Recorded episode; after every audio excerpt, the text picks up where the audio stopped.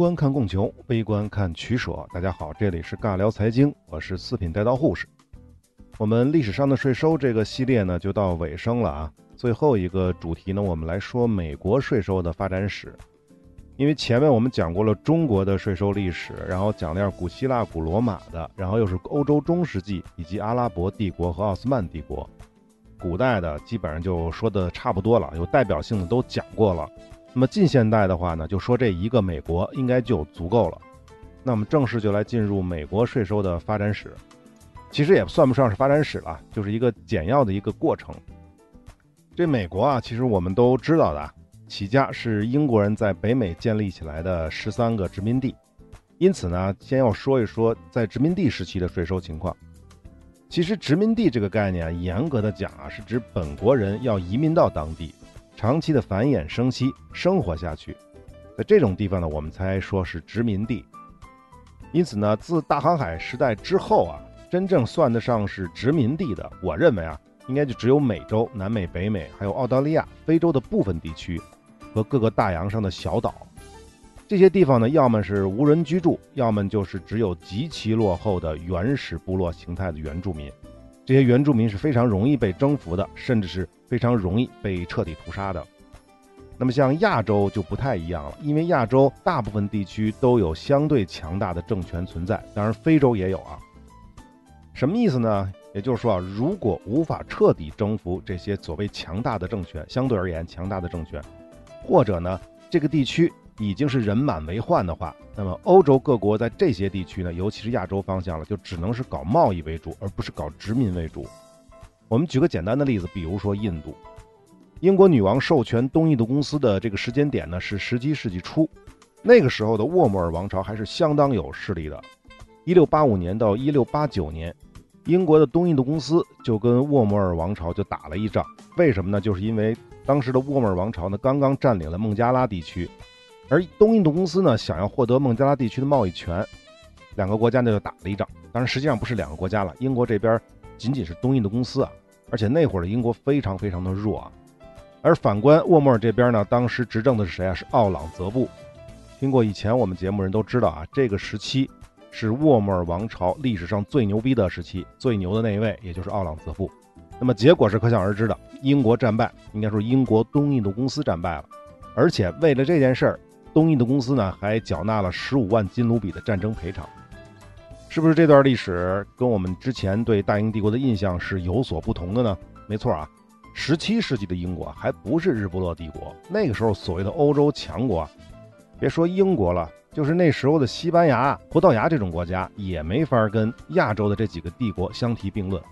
他们只是欧洲的强国，跟亚洲相比呢，还是差得很远的，起码是有相当差距的。所以那个时候啊，这些欧洲国家只能是老老实实的在亚洲做生意。当然了，那些大帝国、亚洲大帝国鞭长莫及的小岛屿，呃，欧洲人呢还是可以小有作为的。比如说现在的菲律宾呐、马来西亚、印尼啊这些地方。而印度呢，彻底沦为东印度公司殖民地，这是要到十九世纪。十九世纪是什么时间了？在这个时间点上。美洲的西班牙和葡萄牙殖民地呢，都已经独立了，更别说十八世纪就独立的美国了。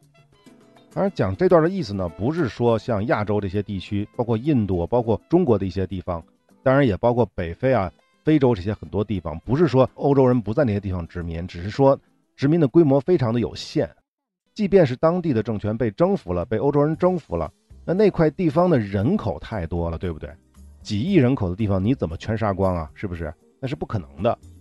所以它留的空间，殖民的空间是非常小，所以我们才说，大航海时代之后，真正可以算得上殖民地或者能够殖民的地区，就是美洲、澳大利亚和非洲的部分地区，还有那些大洋上的岛。当然了，有些地方它虽然也没有什么政权，人口也不多，原住民呢也是非常原始的，但依然欧洲人不愿意去。比如说像巴布亚新几内亚那种地方，这自然环境太恶劣了，就是这个原因。好，我们说回来啊。那么另外呢，对待真正的殖民地的态度，欧洲各国的思路它也不一样。比如说，我们在阿根廷系列曾经仔细的说过那个臭名昭著的教皇子午线。那么西班牙和葡萄牙都把海外殖民地呢看作本国领土的一部分，只不过他们的地位是二等。所以呢，宗主国对殖民地采用的是全方位的掠夺式的统治，当地的金矿、银矿等自然资源被强占，当地的土地、牧场被强占，当地的原住民被屠杀、被奴役。不仅如此呢，宗主国还有垄断殖民地的经济，使其成为宗主国的输血机器，并且对殖民地的人民，不管是原住民还是白人移民，都要征收大大的高于本土的税负。这些内容呢，我们在南美系列是讲过的，我们就不赘述了。那这是葡萄牙、西班牙的这个思路，而后发的像荷兰啊、英国这些殖民地的玩法就不太一样了。他们算的更多的是经济账，殖民地最大的价值呢是提供廉价的原料和稳定的消费市场。所以税收对于这些国家而言呢就不是最重要的。换句话说，那些地方穷了吧唧，他也收不上来税。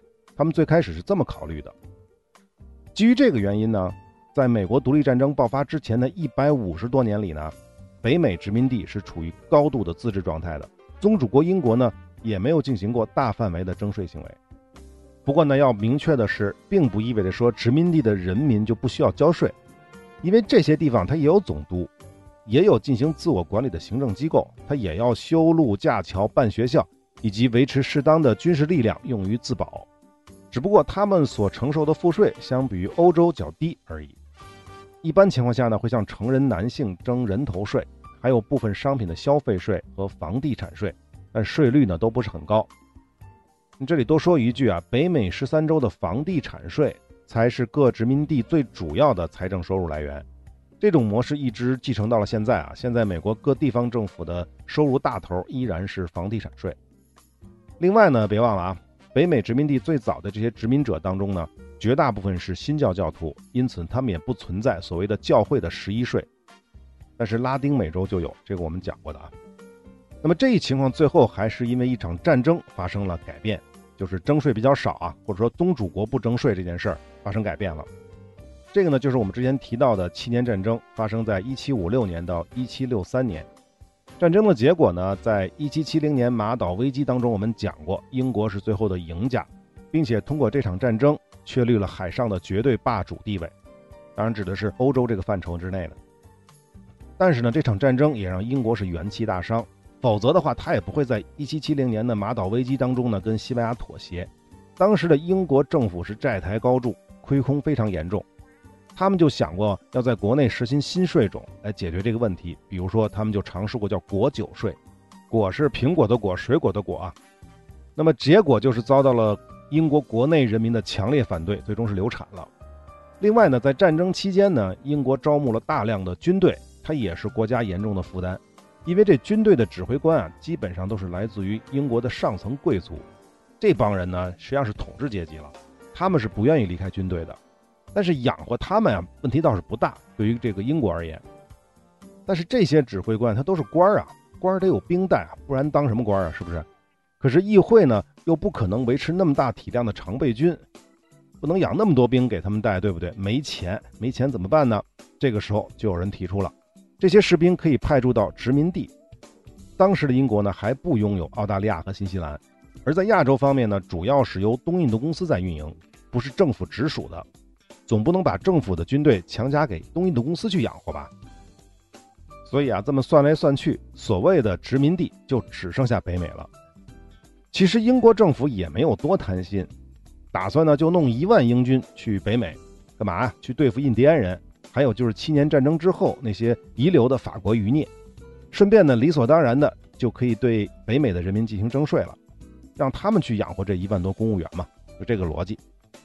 一七六四年的四月，英国议会通过了食糖法，食糖就是吃的那个糖啊，白糖、蔗糖那个糖，食糖法。首次规定了，凡北美殖民地进口的糖必须缴纳每加仑三便士的海关税。这个具体是什么样的税率，我没太搞清楚。但很多资料都说呢，这个税率一点都不高。那食糖法颁布之后呢，北美人民几乎是没有什么反应的。一方面呢，这是间接税，因为是在海关收的嘛。第二呢，跟这个法案有利益关联的那些糖商啊，就是做这些食糖贸易的这些商人，他们马上就找到了这个法案的漏洞。把他们的公司呢就转到了个人名下，然后就搞起了走私，所以啊，老百姓几乎就没有察觉到这个食堂法颁布之后对他们的生活的影响，所以我们才说北美人民几乎没啥反应。可是英国政府这边误会了，一方面啊，食堂法颁布之后啊，着实是没有征到多少税，政府的手头啊还是紧；另一方面呢，看到北美人民都挺乖的啊，征税他们也不闹，那怎么办？那就接着来呗。第二年，英国议会以二百零五票对四十九票的绝对多数通过了印花税法案，在北美开征印花税。要知道，这个印花税跟食堂税可不一样啊，因为食堂税是属于间接税，而印花税是直接税。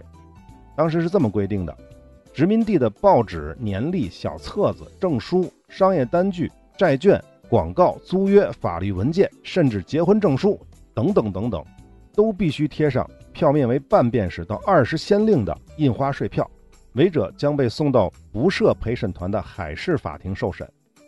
刚才讲的这一堆，大家有没有概念？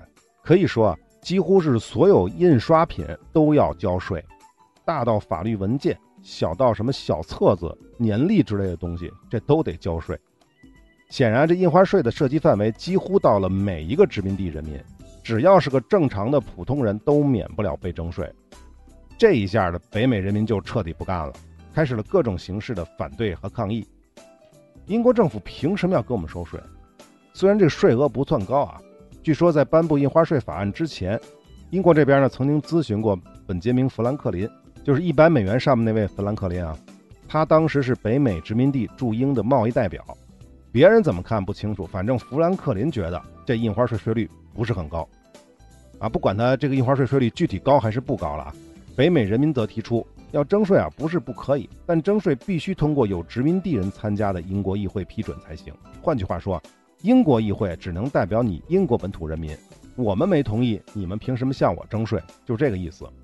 之前我们说过的，从英国的大宪章开始就确立了英国国王没有擅自征税的权利，而17世纪的光荣革命则确立了君主立宪的权利法案，进一步限制了王权，并且明确了不经议会的同意不能征税的基本原则。总之呢，在殖民地人民一顿猛如虎的操作之下，什么包括游行啊、抵制英货呀。口诛笔伐呀，甚至打砸抢等等这些行为之后，英国议会最终还是废除了印花税法案。不过，在英国国会取消印花税法案的当天，英国国会又颁布了一个公告。这个公告说什么呢？殖民地是为英国服务而存在的，而且英国可以制定任何想要制定的法律。换句话说，在英国人眼里啊，北美殖民地虽然属于英国领土。但是殖民地人民并不属于英国人民的范畴，这句话能听懂吗？其实很简单，反过来看之后的美国，印第安原住民聚居地属于美国的领土，没错吧？但是印第安人却不是美国人，所以这些印第安人可以被随意的驱赶和屠杀。其实从逻辑上，这两种说法没有任何区别。相比之下呢，我反而觉得英国政府还没有无耻到那个地步，但他们只是认为啊，殖民地人呢不应该拥有任何的政治权利而已。而后来的美国人呢，他们则认为那些印第安原住民都没有生存的权利，大概就是这么个比较啊。总之呢，在反对印花税这件事儿上，北美殖民地人民的反抗虽然取得了阶段性的胜利，但这份公告说明了英国人是绝对不会死心的。又过了两三年，一七六七年，英国政府搞出了唐森德法案。这个法案规定啊，输入北美的玻璃制品、纸张、铅。茶叶、颜料等都要征收进口税。另外还有一条规定了，英国关税官员有权进入北美殖民地的任何地点，包括个人的住所等地方，搜查违禁品和偷漏税的走私货物。注意了，刚才说了，这些关税的官员是可以进到个人的住所进行搜查的，这个权力其实是相当相当大的。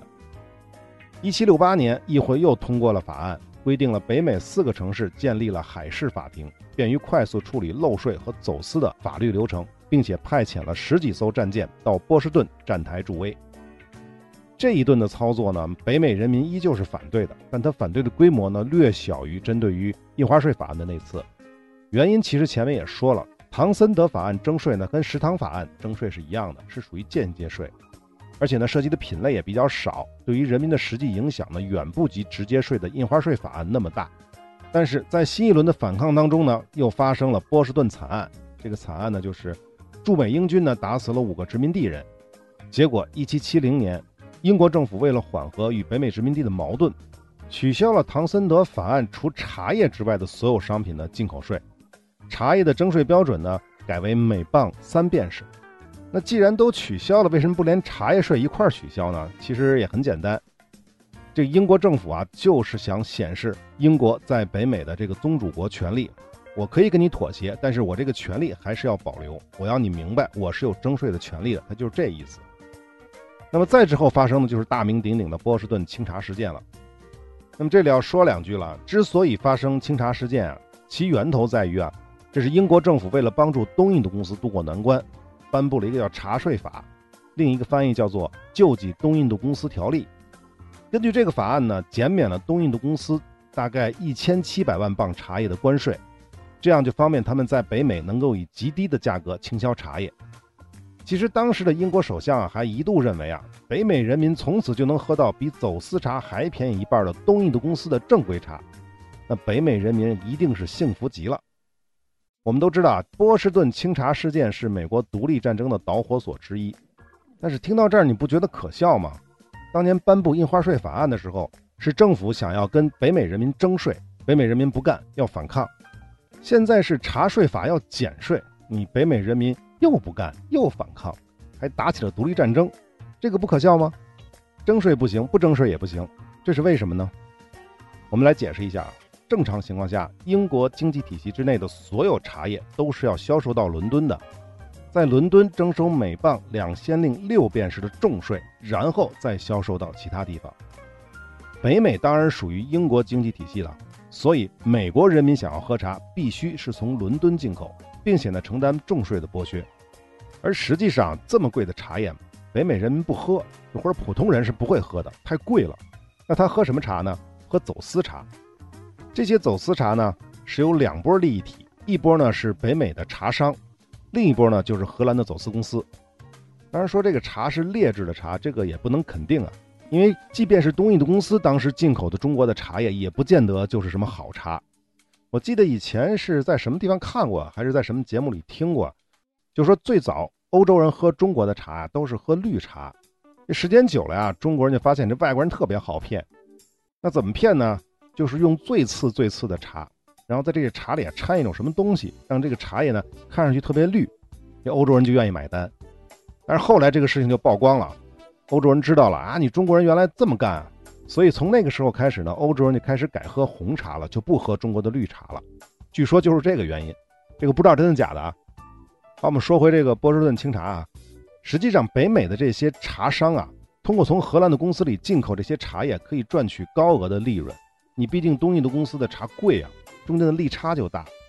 因为前面说了嘛，原来东印度公司的茶叶要收每磅两先令六便士的重税。但是茶税法颁布之后呢，这些税全部都免掉了，这个大概是相当于百分之一百的税率，某些资料上是这么说的啊。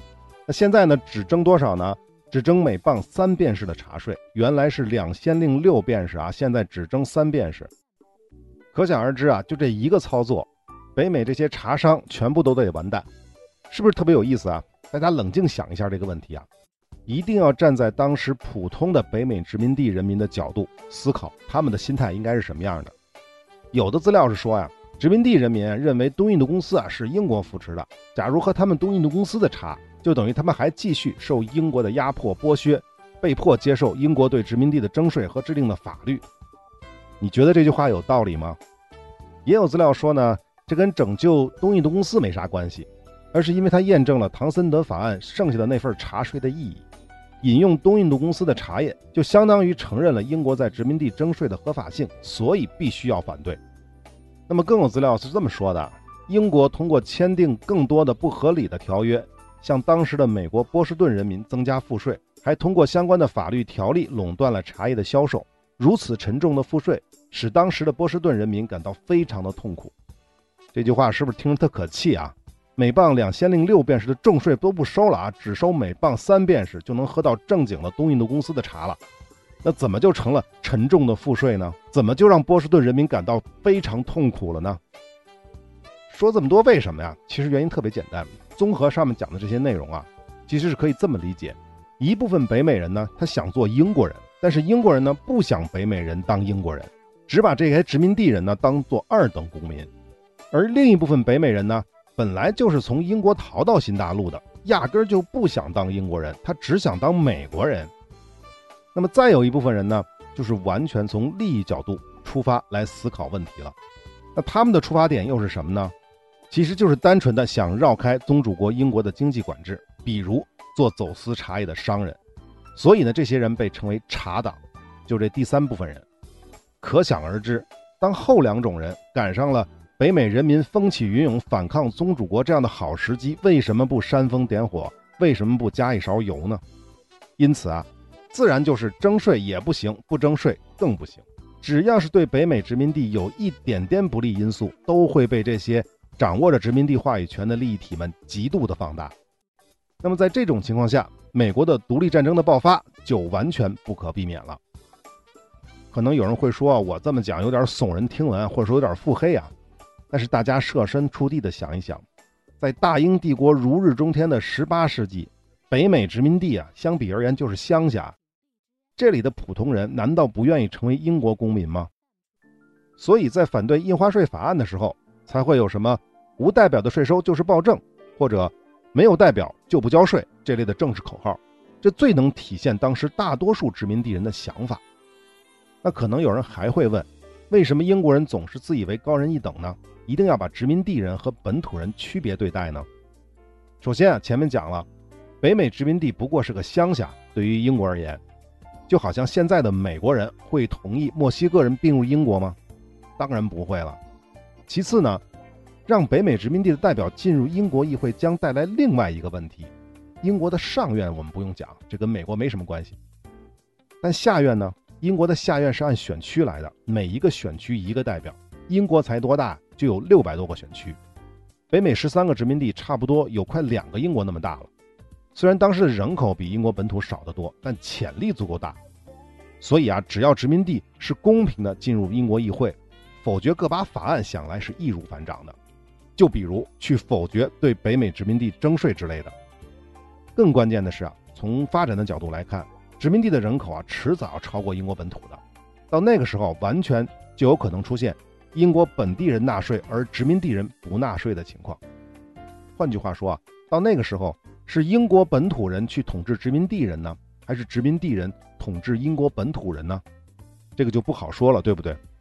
总之啊，殖民地人民的位置啊太尴尬了，再加上北美利益集团的怂恿，以及英国政府和议会的长远考量，美国的独立战争啊终究是无法避免的。好，美国的独立战争与税收之间的关系，我们就讲这么多，不知道大家作何感慨？实际上，独立之后的美国经历过一段非常艰难的发展。这其中最重要的原因呢，就是原来的北美殖民地是属于英国的全球贸易网络的。那你既然独立了，英国人就自然不带你玩了，你就不能在英国的全球贸易网络当中运行了。那当时的英国可是世界第一强国，那么他经营的这个全球贸易网也是世界上最强大的一个全球贸易网，生意机会是非常非常多的。就是因为这个原因，美国的经济一度接近崩溃。换句话说，以前很多北美的生意啊，都直接的、很轻松的能够搭大英帝国全球贸易网的便车，现在不行了，一切的进出口贸易都得重新来。但是呢，反过来看呢，恰恰是由于这么折腾了一圈，才使得美国走出了一条完全不同于任何其他殖民地的建国之路。没有了海外资本，尤其是英国资本的左右和限制，美国才有可能后来居上，最终替代英国成为了世界霸主。否则的话，美国玩的再好，玩到天儿，它也就是澳大利亚、加拿大的水平。如果玩的不好，巴西和阿根廷就是它的榜样。这方面呢，我们讲南美系列说过了，就不赘述了。那么，既然提到了加拿大和澳大利亚啊，可能有的朋友会有这样的问题：为什么加拿大、澳大利亚还有新西兰，他们不是靠一场独立战争而走上独立之路的呢？那这部分内容呢，我单独录了一个彩蛋，大家有兴趣可以关注我的微信公众号“四品带刀护士”。关注之后呢，回复关键字“加澳新”，注意啊，是一个词，但是三个字：加拿大的加、澳大利亚的澳和新西兰的新，加澳新这个关键字就可以了。呃，为什么没有用加拿大、澳大利亚或者新西兰做关键字呢？因为这关键字我以后想接着用，呃，因为以后可能要讲到这些国家，所以呢就留下来了。所以这次呢，关键字是加澳新。有兴趣的朋友呢，可以去我的微信公众号收听这个彩蛋。好，本期的时间就到这里了，我们下期接着聊美国税收发展，我们下期再见。